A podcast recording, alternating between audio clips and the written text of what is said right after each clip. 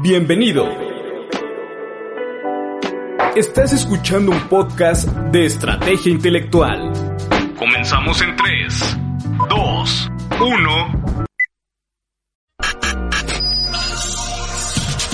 Estrategia Intelectual presenta el programa Cuenta conmigo con la contadora pública certificada Cristal Munive. Comenzamos.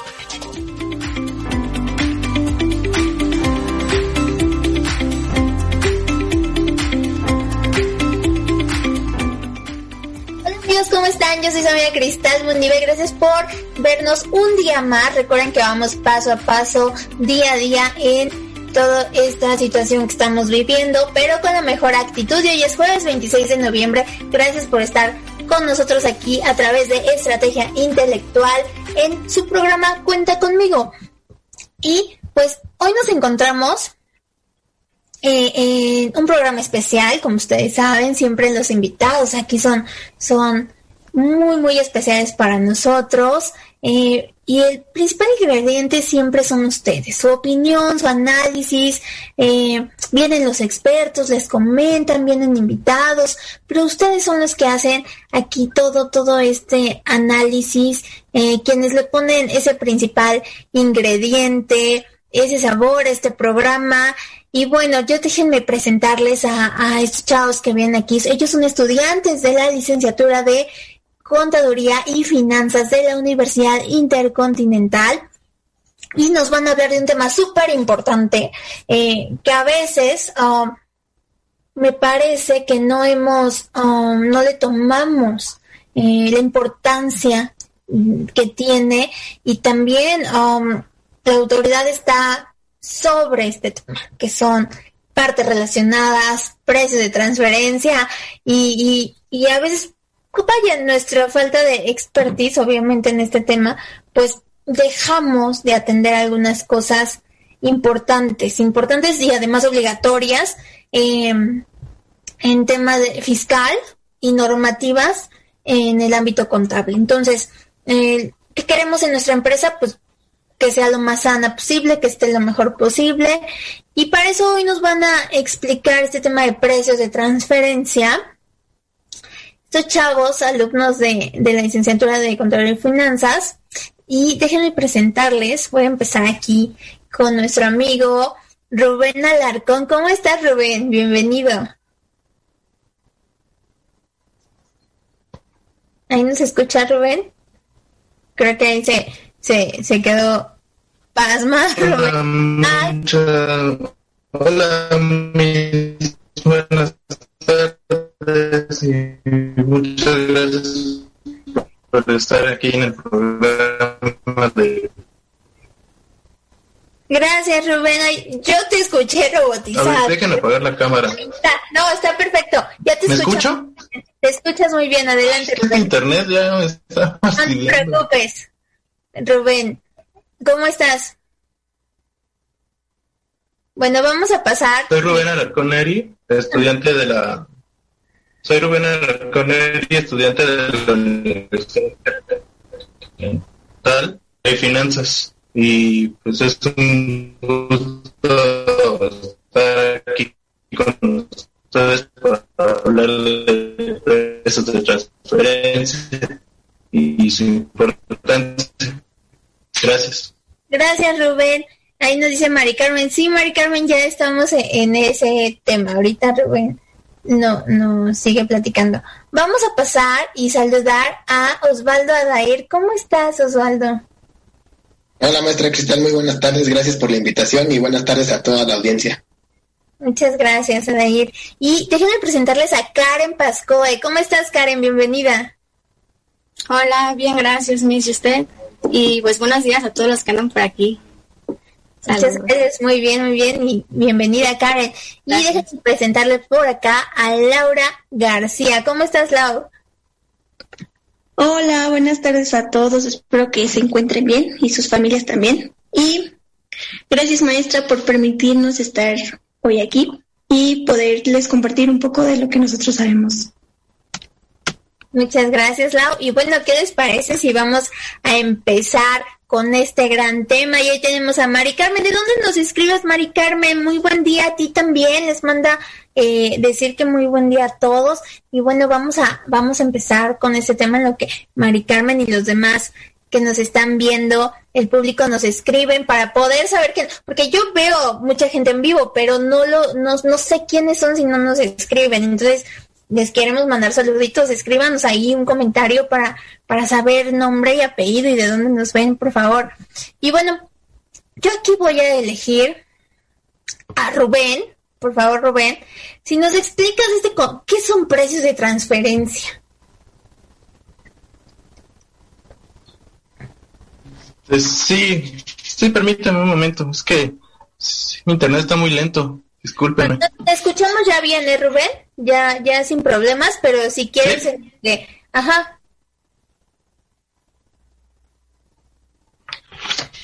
Bueno, les voy a hablar un poco acerca de los precios de transferencia.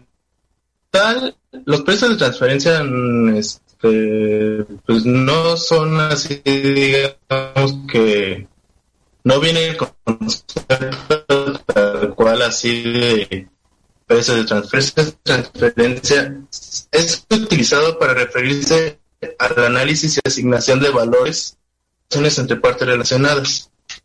Estas operaciones son intercambio pertenecientes a un mismo grupo empresarial y en este sentido en una operación y objetivo es maximizar las utilidades del grupo en su totalidad y no de cada empresa independiente. Te escuchamos un poco, de, ahorita ya se, se volvió a escuchar un poco robotizado. que, que, que considera parte relacionada cuando una persona o un grupo de personas participan de forma directa en la administración capital de dichas personas. Y bueno, mis, lo siento, se me corta mucho. no te preocupes, ¿te parece que vamos con Adair para que nos explique un poco más de qué son partes relacionadas, precios de transferencia y sus obligaciones? Gracias, Rubén, no te preocupes, esto suele pasar, la tecnología, así es, y, y a todos nos ha pasado sin ningún problema. Vamos con Adair. Adair, ¿cómo Una disculpa, perdone. ¿Qué tal, Muy buenas tardes. Adelante, Adair. Claro, yo les voy a mencionar este, cuatro artículos que están en la ley del impuesto sobre la renta que son de suma importancia para en partes relacionadas. Y el primero es, claro, el fundamento legal. ¿Qué nos dice la ley que son las partes relacionadas? Que está ubicado en el artículo 179 en el quinto párrafo. Nos da la definición que nos comentaba mi compañero Rubén, que cuando se tiene control, cuando se tiene poder, influencia dentro de alguna organización, es cuando tenemos las partes relacionadas. Eh, los artículos que, nos obligan a, hacer un estudio de precio y transferencia o hacer este a llevar declaraciones informativas son el 76 en su fracción 9 y 12 así como el 90 en, en su párrafo 11 son, es donde está marcada la obligación. Otro artículo muy importante para este tema es el artículo 180 del impuesto de la ley del impuesto sobre la renta, ya que nos indican los los diferentes métodos que tenemos para realizar este estudio de precios de transferencias. Oye, Adair, y nos estaban comentando, bueno, ahorita lo que más, más o menos escucharon, ven que no viene como tal en la ley el concepto de precios de transferencia, ¿no? ¿Cómo lo encontramos entonces? Sí, claro, la ley no te marca que directamente que es una parte relacionada a un, un precio de transferencia, simplemente te da te da como la idea en general y hace una referencia a todo este, este, tipo de personas que tiene el control o que tiene influencia, que tiene acciones, que tiene todo eso, eso se lo da a entender como que es una parte relacionada. Y también nos comentaba Rubén, digo, ahí medio robotizado, que son como tres puntos importantes que hay que, que hay que, que podemos identificar que es una parte relacionada, que es la parte de control, participación accionaria y en la administración. O sea, está como que a mí me queda muy clarito la parte de participación accionaria, porque si aparezco como socia en una empresa A y en la empresa B, pues soy parte relacionada, ¿no? Y tengo transacciones. Eh, pero la de control está como más complicada, ¿no? Y administración. Sí, el control y la administración se refiere a que si tú eres partícipe de, de, alguna acción o que si tú tienes control en alguna de las partes de la empresa, ya automáticamente la ley te considera como parte relacionada también. Sí, aunque no está en la participación accionaria. Muchas gracias, Adair. Voy a pasar mm, con Karen. Karen, si nos ayudas, pues a, a ¿qué, ¿qué necesitaría yo como para elaborar un estudio de precios de transferencia, ¿no? Ya sé que lo tengo que hacer, pero y en la ley nos dice conservar la documentación comprobatoria, ya nos explicó ir no, no viene la palabra estudio de precios de transferencia, sino conserva tu documentación comprobatoria, pero ¿qué necesito para elaborar un estudio de precios de transferencia, Karen? Sí, claro. Eh, pues debemos de tener en cuenta que se debe hacer un análisis de la industria, y pues esto se refiere a que son todas las transacciones que se desenvuelven en un contexto el cual influye los resultados observados en la misma. Por este motivo, un estudio de precios de transferencia eh, debe desarrollar un análisis de la industria en donde ocurre la transacción estudiada y aquí pues se toma en cuenta las formas de distribución, de producción y los principales actores del sector.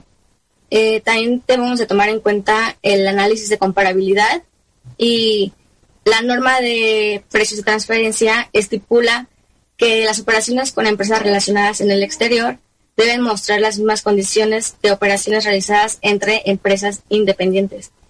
Y el análisis funcional, que pues no sé si muchos lo conozcan, pero este es uno de los análisis principales en donde se debe hacer el estudio de precios de transferencia y pues este es útil para ubicar la operación entre las partes relacionadas y qué función está desempeñando y se ubica el tipo de activo que se administra y los riesgos que incurre cada contribuyente. Em, también tenemos la selección de métodos de precios de transferencia y es la norma que pues entrega distintos métodos de ajustes de precios de transferencia, pero se debe seleccionar cada uno de ellos para el análisis del cumplimiento de la norma. Y también pues tenemos la generación de un rango de aceptación que se debe determinar si una transacción cumple con lo estipulado en la normativa de precios de transferencia. Y pues por último, obviamente, no deben de faltar las conclusiones y las recomendaciones, que ahí es donde se va a entregar el resultado del, del análisis del cumplimiento según la legislación local de precios de transferencia. Y todo esto, digo, platicábamos, lo podemos encontrar en las guías o directrices de la, o sea, ¿no? Todos los pasos a seguir, los métodos, inclusive la definición que tiene de partes relacionadas, porque ah, por, ahí hay una definición de partes relacionadas en la no está en la ley de ISR y otra en las guías de precios de transferencia. Digo, al final son muy parecidas, pero sí tienen sus particularidades, ¿no?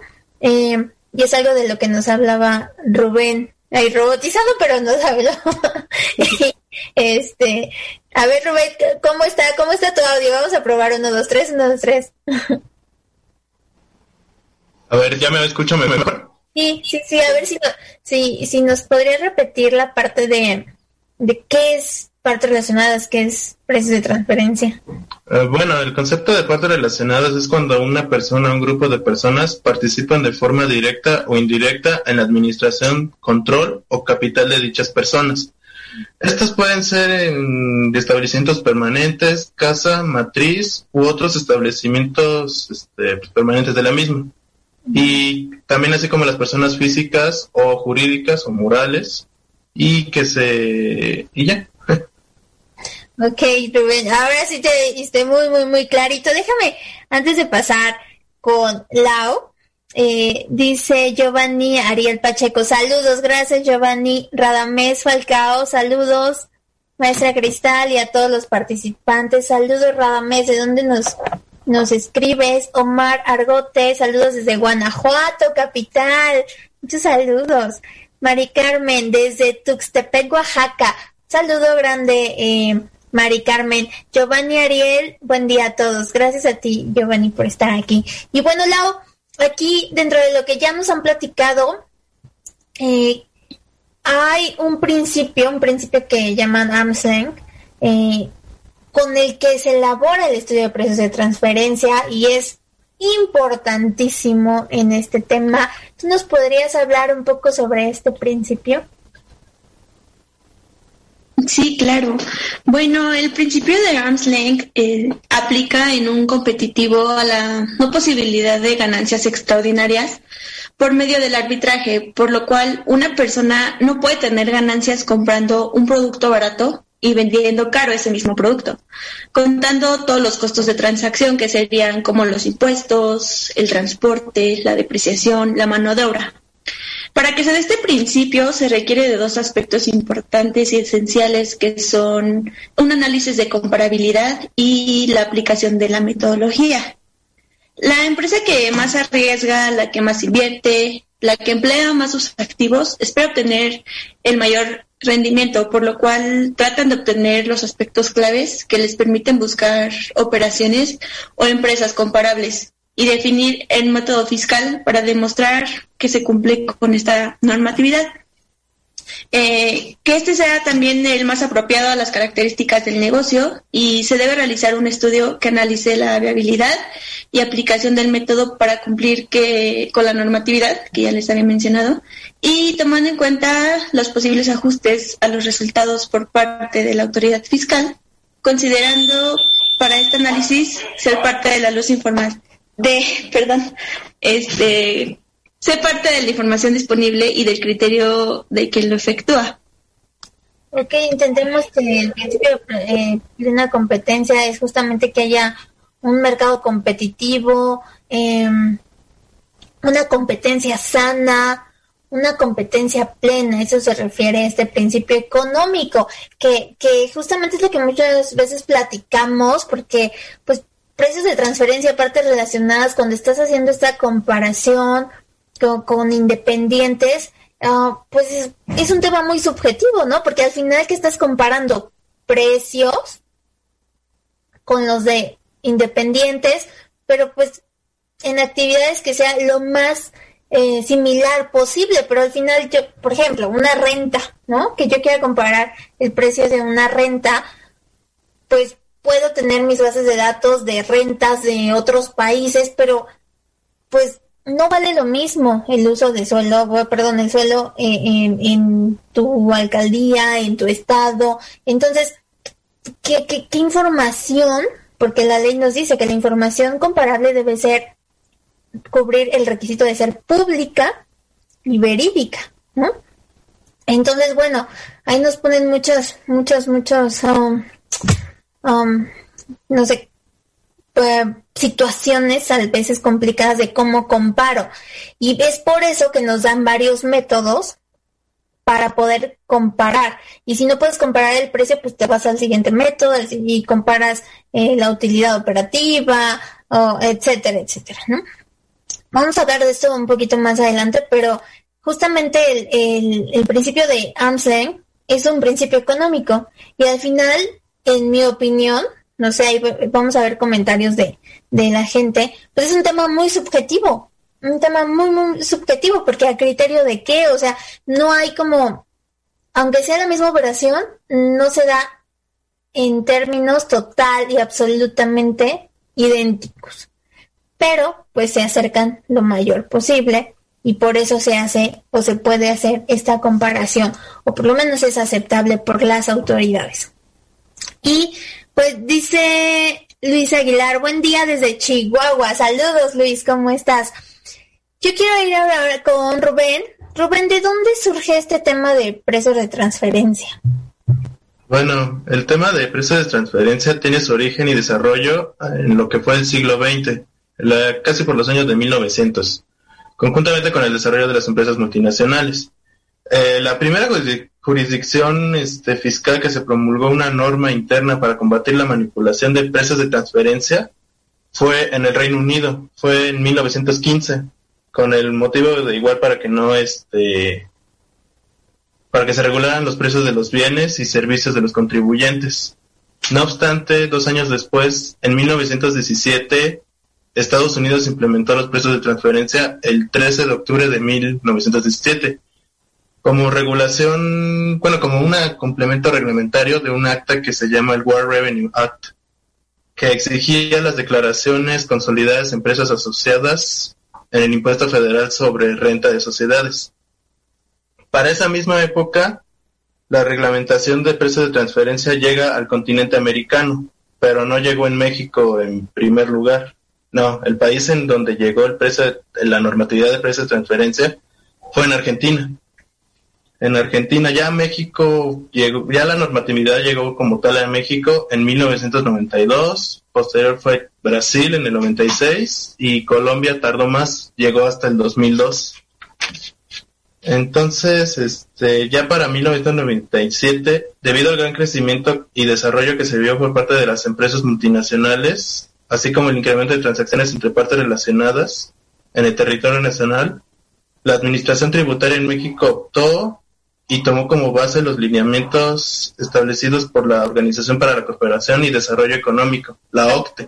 La OCTE, En el cual también se incluye la, la ley del impuesto sobre la renta. Ya también su normatividad está estipulada en el artículo 179. No recuerdo qué fracción, pero está en el 179. Ok, excelente. Pues muchas gracias por, por esta aportación. Sí empezaron como a llegar aquí en el 92, 93 ya y aprobados ya para que en el 94 estuviéramos eh, ya elaborando los estudios de precios de transferencia. Y esto fue primeramente para las extranjeras.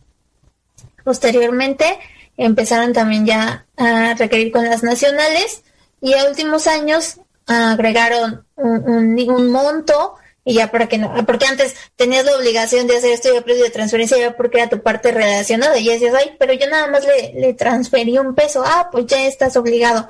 Y ya ahorita tenemos pues un monto, eh, a partir de ese monto estás obligado a hacer el estudio. Y muy bien, gracias Rubén. Voy a pasar con Karen. Karen, ¿qué tan importante es el tema de precios de transferencia en el mundo?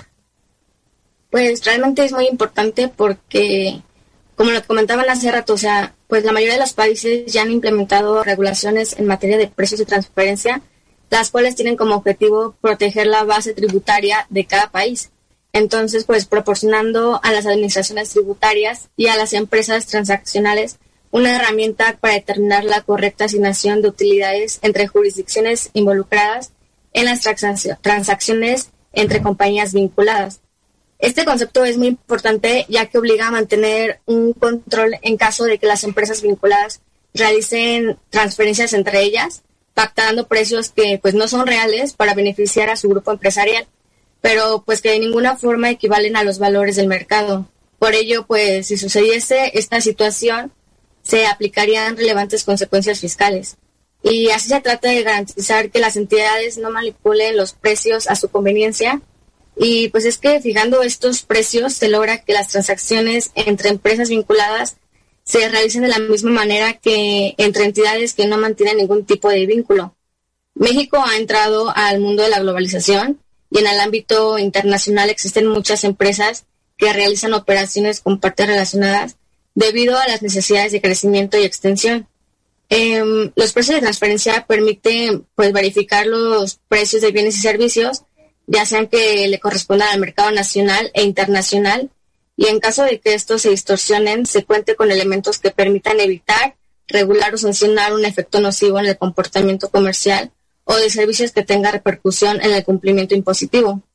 Y bueno, o sea, volviendo a recalcar, o sea, las empresas llevan que llevan a cabo operaciones con partes relacionadas están sujetas a estrictas obligaciones con respecto a la determinación de dichos precios y están expuestas a riesgos fiscales significativos en la medida de que no se asegure el cumplimiento de estos precios. Y pues por esta razón resulta indispensable que los contribuyentes que realizan este tipo de operaciones adopten medidas concretas encaminadas a lograr el cumplimiento con las obligaciones de precios de transferencia. Entonces, pues realmente yo digo que sí es muy importante y que lo tomen en cuenta los contribuyentes y aquellas personas que realicen, pues tengan partes relacionadas. No te escuchamos. No te Ay, gracias Yo dije, ay, ya, ya, ya no me escucho. Muchas gracias, Karen. Y, y lo que dices es súper importante, pues sí, ¿por qué? ¿Por qué tengo que hacer el estudio o qué están vigilando? ¿Para qué me obligan? Porque a, veces entiendo que ya, ya tengo la obligación de hacerlo, pero como para qué lo quieres autoridad, ¿no? Y si hay un porqué, si hay quienes se portaron mal, no hicieron bien las cosas a nivel internacional, eh, se siguen portando mal, está ejemplos como eh, de la corrupción, como eh, venta de facturas, los vendedores, los factureros, Panama Papers, muchos, muchos eh, operaciones ilegales, transacciones, y, y todas estas transacciones son mucho más fáciles hacerlas cuando pues es tu empresa, tienes una empresa en México, tienes una empresa en Panamá, en, cualquier país que se imaginen. Entonces es más fácil que yo haga operaciones intercompañía entre empresas que son mías, porque pues yo decido, yo tengo el control, yo tengo la administración, o yo soy la dueña, o no soy la dueña, porque muchas veces usan esos famosos prestanombres, ¿no? Y entonces es más fácil hacer esas, esas transacciones económicas cuando yo tengo ese manejo. Es por eso que la autoridad dijo, ah, ya los cachamos que quieren bajar la base impositiva de, de sus empresas para eh, pagarme menos impuestos, ¿no? Y tributar menos de lo que realmente ustedes ganaron y que están obligados. Y, y yo creo que un principio bien importante es regresarnos al origen y pues simplemente nosotros como mexicanos, y está en la constitución, por nacer aquí estamos obligados a contribuir a nuestro país, ¿no? Entonces, ahí está la obligación de que tienes que pagar impuestos. ¿Cuánto? Pues ya nos dice el ISR, cuánto es nuestra tasa de, del impuesto y, y, muchas veces hay, hay gente que pues se rehúsa a esta situación y quiere buscar la forma de cómo bajar esa base eh, impositiva, ¿no? Para, para bajar el pago de los impuestos. Y bueno, eso es un delito, o sea, de entrada es un delito. Si tú estás pensando hacer algo así, es un delito. ¿No? Entonces la autoridad, e, eso sí lo, sí, sí, sí lo hemos visto a nivel de empresas que, que podemos observar. Imagínense a nivel país, imagínense el nivel de corrupción, el nivel de, de fraudes que hemos estado viendo y pues la autoridad está vigilando justamente esta, estas situaciones y la OCDE junto con el G20 eh, han, han, hecho varias, varias um, situaciones, varias um, normatividad y más adelante vamos a hablar de este tema que, que también es um, nuevo relativamente porque ya tiene unos años aquí, que es BEPS, y, y, que también ya hay muchas cosas que atender y que México está adoptando justamente por esto. Entonces, cuando la autoridad le dices partes relacionadas, de entrada, de entrada para ellos parece que aquí te lo tienen como, como que estás haciendo un fraude y no, o sea, no siempre eh, operativamente a veces es más fácil hacer una parte relacionada otra otra empresa para no sé, tal lleva a los empleados y yo llevo eh, toda la parte operativa y mi otra empresa lleva, no sé, los inventarios, las compras, eh, eh, a lo mejor así disminuyo, disminuyo riesgos, pero pues a lo mejor ahorita ya por unos pagamos todos, ¿no? Entonces, por los que se portaron mal, pues ya tenemos directrices, lineamientos, tenemos leyes y tenemos obligación de hacer estudios de precios de transferencia en caso de tener operaciones con nuestras partes relacionadas. Y eh, hay eh, obligaciones muy particulares para los que tienen partes relacionadas en el extranjero y otras tantas declaraciones, etcétera, para los que tienen aquí nacionales, ¿no? Entonces, bueno, hay que cumplir con toda esta obligación y, tener en cuenta que, que, te debemos, o sea, simplemente por nacer aquí, por ser mexicanos, tenemos que pagar nuestros impuestos y debemos cambiar esa cultura del pago de, del impuesto, que sí, yo no, yo no digo que esté mal que tú hagas tu eh, estrategia financiera para que, obviamente, si tengo muchos ingresos en este mes, pues invierto, ¿no? Y, hago esa eh, situación, eh, lo planeo, por eso existe eh, las planeaciones, presupuestos, y no, no hablo de, una planeación fiscal, hablo de una planeación financiera. Ajá. de que tú digas, ah, ok, este es momento de invertir, este no para aprovechar todas mi, mis, mis dineros, ¿no? Para llevar mi empresa al éxito, pero sin caer en cosas de, de, ay, quiero comprar una factura, quiero disminuir mi base, ese es un delito. Ese es un delito y debemos ir cambiándonos eh, el chip para que quien en algún momento va creando alguna empresa y dice, ay, pero eh, si venden facturas o yo conozco a alguien, pues sí, vamos a encontrar mucha gente que pueda hacer o que diga que pueda hacer muchas cosas. Pero yo siempre les digo, es mejor tener tres pesos en la bolsa que no irte a dormir tranquilo todas las noches, ¿no? Y entonces, señores y señores, por eso existe esta obligación de hacer nuestro estudio de precios de transferencia y viene de una normatividad internacional.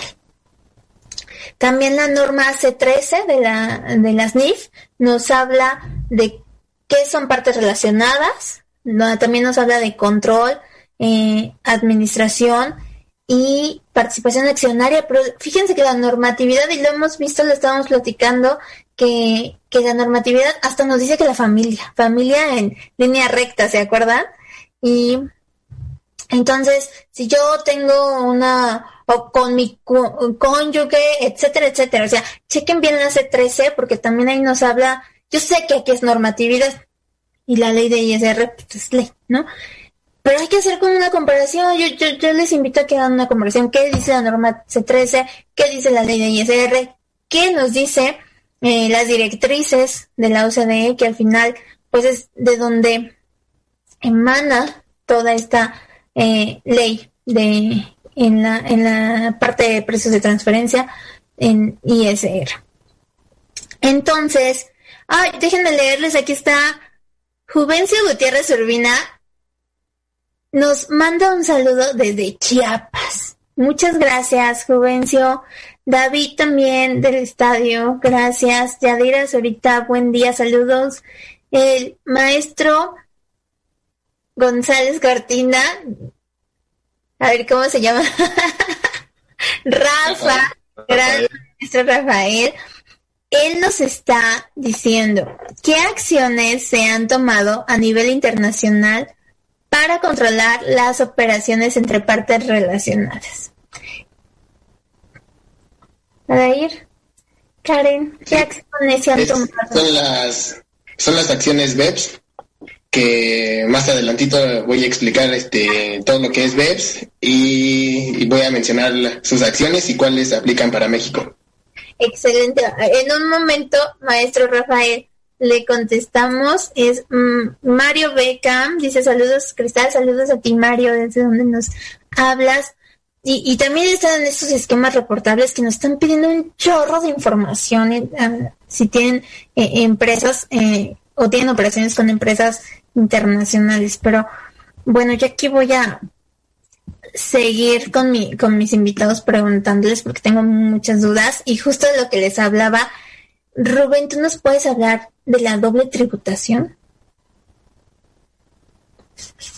Sí, bueno, un tratado internacional para evitar la doble que rigen por el derecho internacional tendientes a la regulación entre partes contratantes nacionales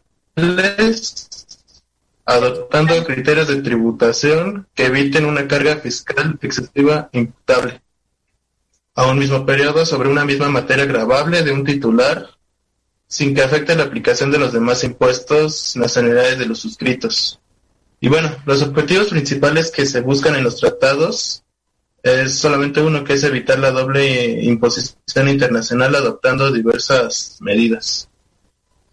Sí, hemos escuchado muchos de los que es un tratado internacional, que, en derecho internacional le llamamos un convenio, contrato, eh, con un estado contratante. Entonces, um, pues sí, un tratado siempre es para beneficiar, para tener un, beneficio fiscal, para evitar la doble tributación y, y también tenemos nuestra ley doméstica eh, tenemos que verificar si vamos a hacer alguna operación con una parte relacionada internacional eh, si, te, si hay tratado, pues es lo mejor eh, revisarlo y, verificar si hay algún beneficio fiscal eh, en el tratado. Recuerden que los tratados internacionales o convenios siempre son para beneficiar, como ya comentamos. Si no te benefician, es muy raro, pero puede, eh, han caído algunos en este, en este tema, pero si no te beneficia, pues aplicas la ley doméstica, ¿no? Que es la ley de, de tu país, pero eh, para eso existen los tratados internacionales para evitar la, la doble tributación.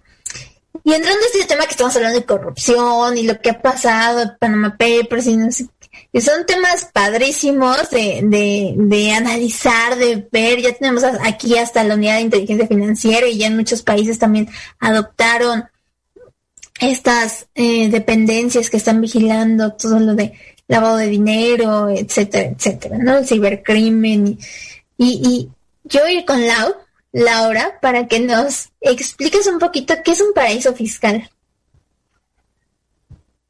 Bueno, los paraísos fiscales a mí se me hacen muy interesantes porque la verdad, o sea, como que no los habíamos estudiado muy a fondo. Pero bueno, es un territorio o un estado que se caracteriza por aplicar un régimen tributario especialmente favorable a los ciudadanos y empresas no residentes que se domicilien a efectos legales en el mismo.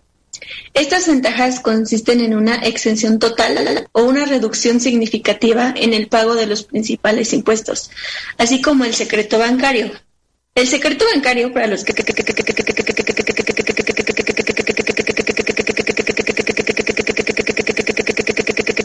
no saben, es la obligación impuesta a los bancos por las empresas, digo, por las personas y las empresas que practican, el secreto bancario es la obligación impuesta a los bancos de no revelar a terceros sin causa justificada los datos referentes a sus clientes.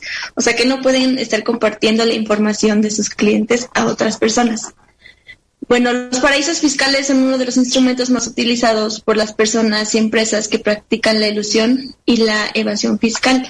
Y no nos vamos tan lejos porque también ya la maestra antes nos había comentado de los futbolistas que también hacían eso.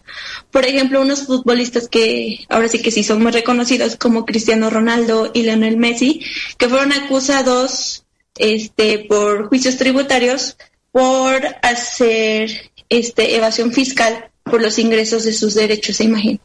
Que ellos su dinero lo mandan, como lo mencionaba antes, a otro estado o a un territorio para hacer su evasión fiscal.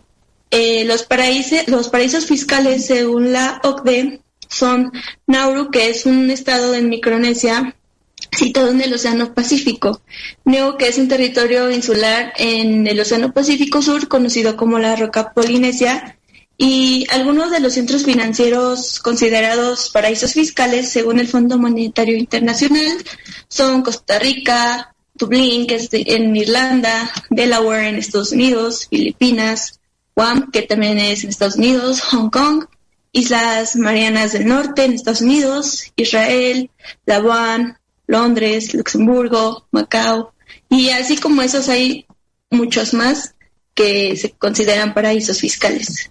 ¿Y te hablaron de alguna tasa en especial? O sea, a partir de tal tasa de, de, impuesto es, y es, eh, es paraíso fiscal, ¿no? Eh, por ahí creo que era como habíamos hablado como menor al 25%, algo así, eh, y era paraíso fiscal considerado, pues lo habíamos platicado, pero ¿lo tienes? ¿Tienes el dato? Ajá, creo que son del 22.5% ya se considera paraíso fiscal. Ok, muchas gracias, Lau. Y, y entonces, no es que no tengan una tasa impositiva, es que es muy baja. Y algunos no la tienen. Bueno, es muy baja. Que, eh, Em, muy baja, entonces se considera paraíso fiscal. ¿Y qué hacían? Pusimos eh, un ejemplo de, futbolistas que han estado eh, en investigación. Eh, normalmente la autoridad, y hemos visto, toma también a revisión gente muy famosa, muy famosa y cuál es su cuál es su, su, su modus, ¿no? De la, de la autoridad fiscal, pues espantar a la gente, porque pues si cuando tú ves un artista que ya lo detuvo por ejemplo, nuestra autoridad fiscal, y porque no pago impuestos, pues a ti te espanta y luego luego qué quieres hacer, pagar impuestos, ¿no? O si alguien se fue a la cárcel, pues ah, ¿qué, ¿qué es esto? Pues vean, vean que yo ya lo estoy deteniendo y si tú no pagas, pues también te vas a ir, ¿no? Es un modo de, de a lo mejor asustar, de decirte, oye, tienes la obligación. También te llegan unas invitaciones a decir, oye, haz tu declaración porque es tu obligación, págate porque es tu obligación. E, y es un tema también costoso de que, eh, que tiene la autoridad fiscal porque no creen que es gratis, o sea, tienen que ser todo un, un movimiento, etcétera. No digo que sea falso, es real, pero pues todo esto es como, a ver, hagan conciencia, sociedad, de que tienen que pagar impuestos, ¿no? Que el país no se sostiene solo. Eh, sabemos, y yo creo que viene mucho porque he escuchado que, ay, si yo viera mi calle pavimentada, pues, o si viera las escuelas o la salud o eh, hospitales, pues no me costaría. ¿Quién sabe si, si, si o no eh, tendrías esa mentalidad? Pero lo que sí hemos analizado es que si queremos ser un mejor país, pues empezar por nosotros mismos. O sea, no esperemos que tal jefe de Estado nos cambie el país. O sea, creo que somos todos, no es una persona mejor. Asesórate bien con un especialista, con un contador, con abogados, eh, con alguien eh, especialista en precios de transferencia, en partes relacionadas, dependiendo del tema que vas a hacer, y, no caigas en estas situaciones, ¿no? Es nuestra recomendación. Gracias, Lau. Pues existe, existe los paraísos fiscales, existen temas como Panama Papers, pero para eso está la autoridad. Y debemos de tener, yo no digo que hay que tenerle miedo a la autoridad, pero sí mucho respeto. ¿Por qué? Porque es autoridad ya sea fiscal, cualquier autoridad, hay que tener respeto y hay que cumplir con nuestras obligaciones. Entonces, um, BEPS, yo quiero hablar del tema BEPS, ya preguntó el maestro Rafa, Rafael, y pues a Dair te voy a conceder la palabra para que le contestes esta pregunta al maestro Rafael. Muchas gracias. Claro que sí, maestra Cristal. Para empezar a hablar de BEPS me gustaría dividir en tres. Eh, una, una definición muy corta, otra respondiendo a la pregunta qué es lo que buscan estas acciones BEPS y otra que dice qué, promueven, ¿no? ¿Qué, ¿Qué, van a promover? Bueno, la primera, la definición es que hace referencia a la erosión de la base imponible con el fin de desaparecer los beneficios a efectos fiscales. Con esto busca reducir la corrupción, el lavado de dinero y la baja de la base impositiva, que era lo que nos platicaba anteriormente la maestra Cristal. Y promueve la, revisión entre iguales para frenar el uso de prácticas fiscales nocivas. Como ya había mencionado, eh, BEPS cuenta con 15 acciones que se las voy a, a mencionar solo de manera enunciativa. Que la primera es abordar retos de la economía digital para la imposición, es la primera. Neutralizar efectos de los mecanismos híbridos, refuerza la normativa de la CFC por sus siglas en inglés Controlled Foreign Companies, limita, limitar la base limitar la erosión a la base impositiva vía deducciones, intereses y otros pagos financieros, combatir las prácticas tributarias, tributarias persiniosas, impedir la utilización abusiva de convenios, impedir la, ilusión artificial del estatus del establecimiento permanente. De la 8 a la 10 nos habla de asegurar los resultados de precios de transferencia, eh, que están en, está en línea de creación, en línea con la creación de valor. La evolución y seguimiento de las webs es la número 12. Exigir a los contribuyentes que revelen sus mecanismos de planificación fiscal agresiva. La número 3 es muy importante porque es la que ya está aplicada para México, es la que ya se está usando. Y es la de reexaminar la documentación sobre precios de transferencia. Esto obliga a los contribuyentes a que caigan en este supuesto a elaborar tres tipos de declaraciones, que es la maestra, la local y la país por país.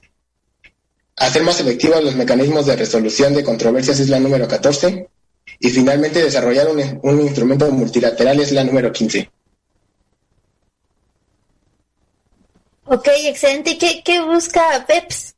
Así como tu idea, ¿qué busca BEPS para que se crea? busca este, más que nada la, la reducción de las prácticas fiscales nocivas, busca que no se, que no se tenga, que no se busque bajar la base impositiva, porque como ya, ya se había mencionado antes, eso es un delito. Entonces, es su principal objetivo. Exacto, y pues que ya no sigan bajando la base impositiva, ¿no? Entonces, pues la acción 1, por ejemplo, habla de, de las plataformas y, digitales y vieron que ya nuestro país ya empezó a adoptar esto, eh, ya, ya graba ahorita um, empresas como Uber, Airbnb, entonces ya empezó con las plataformas digitales y esa es la acción 1 de BEPS. Nosotros en precio de transferencia, pues ya adoptamos, por ejemplo, un ejemplo, la 13, ¿no? Y ya estamos con varias declaraciones, eh, país por país, eh, etcétera. Son tres declaraciones que hay que enviar y justamente se vence ahora en diciembre eh, este tema.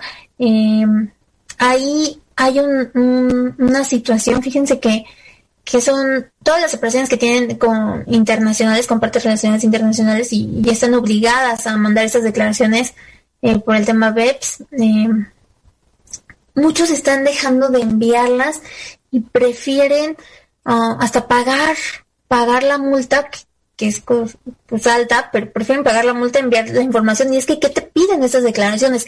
Te piden información de tus partes relacionadas internacionales. Entonces ahí hay todo un tema porque, pues no todas las están queriendo dar y eso pues llama la atención mucho más de la autoridad. ¿Por qué no me quieres dar la información de tu de tu empresa, partes relacionadas en el extranjero, ¿no?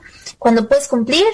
Y, y, entonces ahí hay todo un tema, la autoridad está trabajando cada vez más, cada vez más en, en que tengas transparencia en tus operaciones y sobre todo, sobre todo con partes relacionadas. Y yo los quiero invitar, cuando acá atrás tengo, vamos a tener el 8 de diciembre, martes, un curso de precios de transferencia donde vamos a estar analizando todas esta, estas partes desde el origen, quién nos obligó, cómo se hace el estudio de precios de transferencia, cuáles son los métodos, cuál es nuestro principio económico, qué es el análisis funcional, el, transaccional, eh, la segregación, eh, toda esta parte de la comparabilidad, todo, todo lo que quieras saber de precios de transferencia, aquí lo vas a ver el día 8 de diciembre en Estrategia Intelectual, así que inscríbanse a este curso, lo voy a estar dando y voy a tener el honor de estar con la licenciada Angélica Ruiz López y pues bueno, eh, igual es experta en la materia y vamos a estar cuatro horas con ustedes, así que inscríbanse a este curso, no se lo pueden perder, de verdad va a estar súper completo, se los garantizo y se los prometo como que yo lo voy a dar, ¿no? Entonces, ah, vamos a, aquí tengo una pregunta del maestro Rafael, dice, um, ¿podrían precisar la diferencia entre ilusión y evasión? Karen, ¿nos ayudarías con esta respuesta? Sí, claro. Eh, bueno, pues la ilusión fiscal mm, tiene como objetivo pagar la menor cantidad de impuestos dentro de los límites que establece la ley. Y la evasión fiscal, por su parte, consiste en evitar el pago de la mayor parte o la totalidad de los impuestos a través de las prácticas ilegales.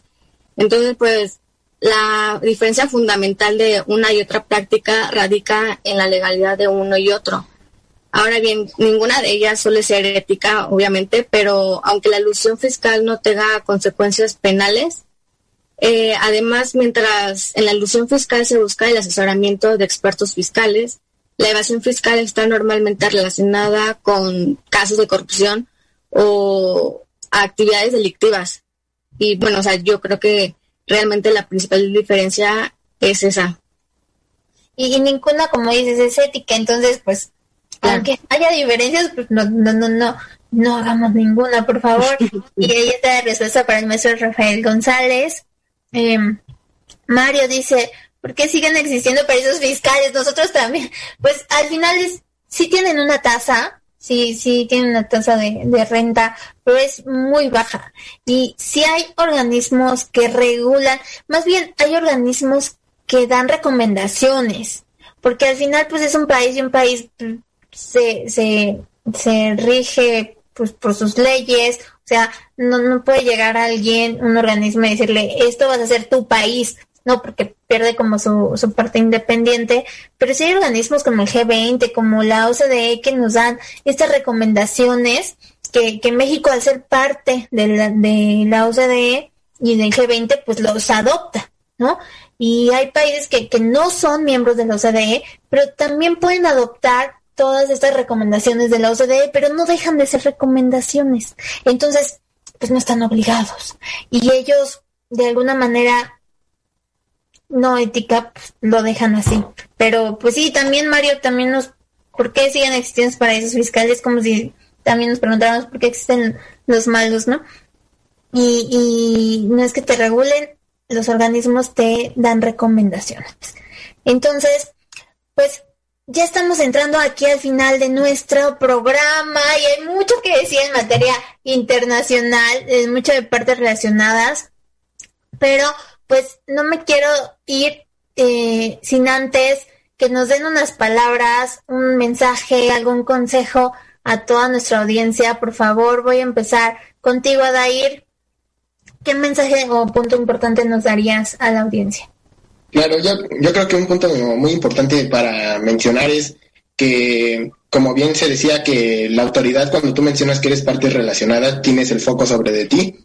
Entonces, la, la, menor manera, la mejor manera de, de estar tranquilo es todas las operaciones que se tengan entre partes relacionadas que estén bajo contratos, ya que esa va a ser un arma tuya principal para comprobarle a la autoridad de que tú estás haciendo tus operaciones de la manera correcta.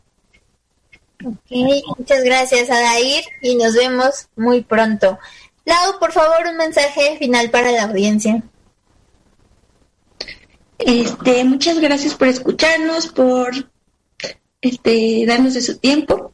Y yo también creo que el mensaje sería que, como nos había dicho la maestra, tener una planeación financiera, eh, todo legal, sin que nos vayamos a la cárcel todos. Así que, y si necesitan de un buen contador, bueno, más bien, para tener una buena finanzas, busquen a un buen contador que los pueda asesorar bien.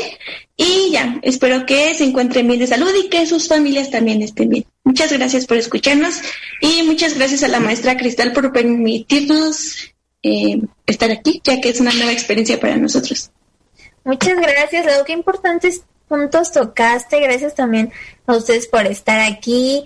Eh, la verdad es que para nosotros es un placer escuchar a chavos como ustedes que están ya que son el presente, no en el futuro, son el presente y pues van a estar interactuando de esta manera al final, ¿no? Entonces, qué padre que, que ustedes estén haciendo esto, que estén participando y, y bien importante también lo que dice es que todos estén muy bien de salud, es lo que les deseamos.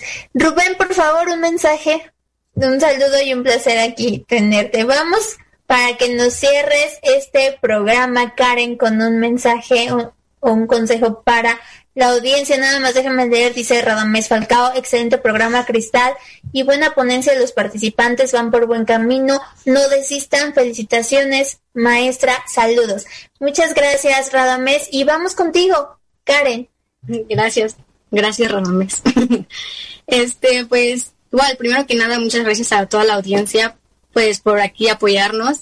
Como decía Lau, es una experiencia, los nervios y todo, pero gracias. Este, y no sé, un consejo, pues de que para todos los contribuyentes de que siempre mantengan su documentación ahí, eh, pues la contabilidad y todo, para que en caso de que se llegue a dar este tipo de, de situación, pues tengan todo lo necesario para hacer frente a lo que te vaya a, llevar la autoridad ahora sí y mm, pues nada, igual seguir con el cumplimiento de las obligaciones que tenemos, aunque sea tedioso, pero pues igual como decía Cristal, pues para poder dormir tranquilos y, y, e ir al corriente con todo, con todas nuestras obligaciones.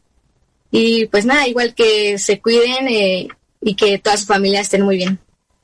Muchísimas gracias Karen, gracias Lau, gracias Rubén, gracias Osvaldo y gracias a ustedes que nos escuchan en Estrategia Intelectual. Recuerden que la opinión más importante es la de ustedes. Y nosotros nos despedimos. Los esperamos el próximo jueves aquí en su programa de Cuenta conmigo con Cristal Munive. Nos vemos pronto y gracias.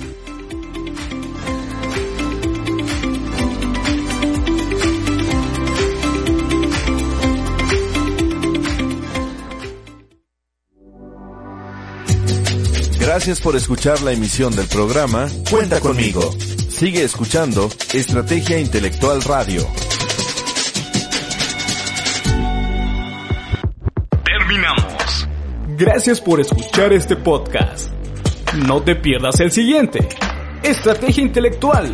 Somos la capacitadora.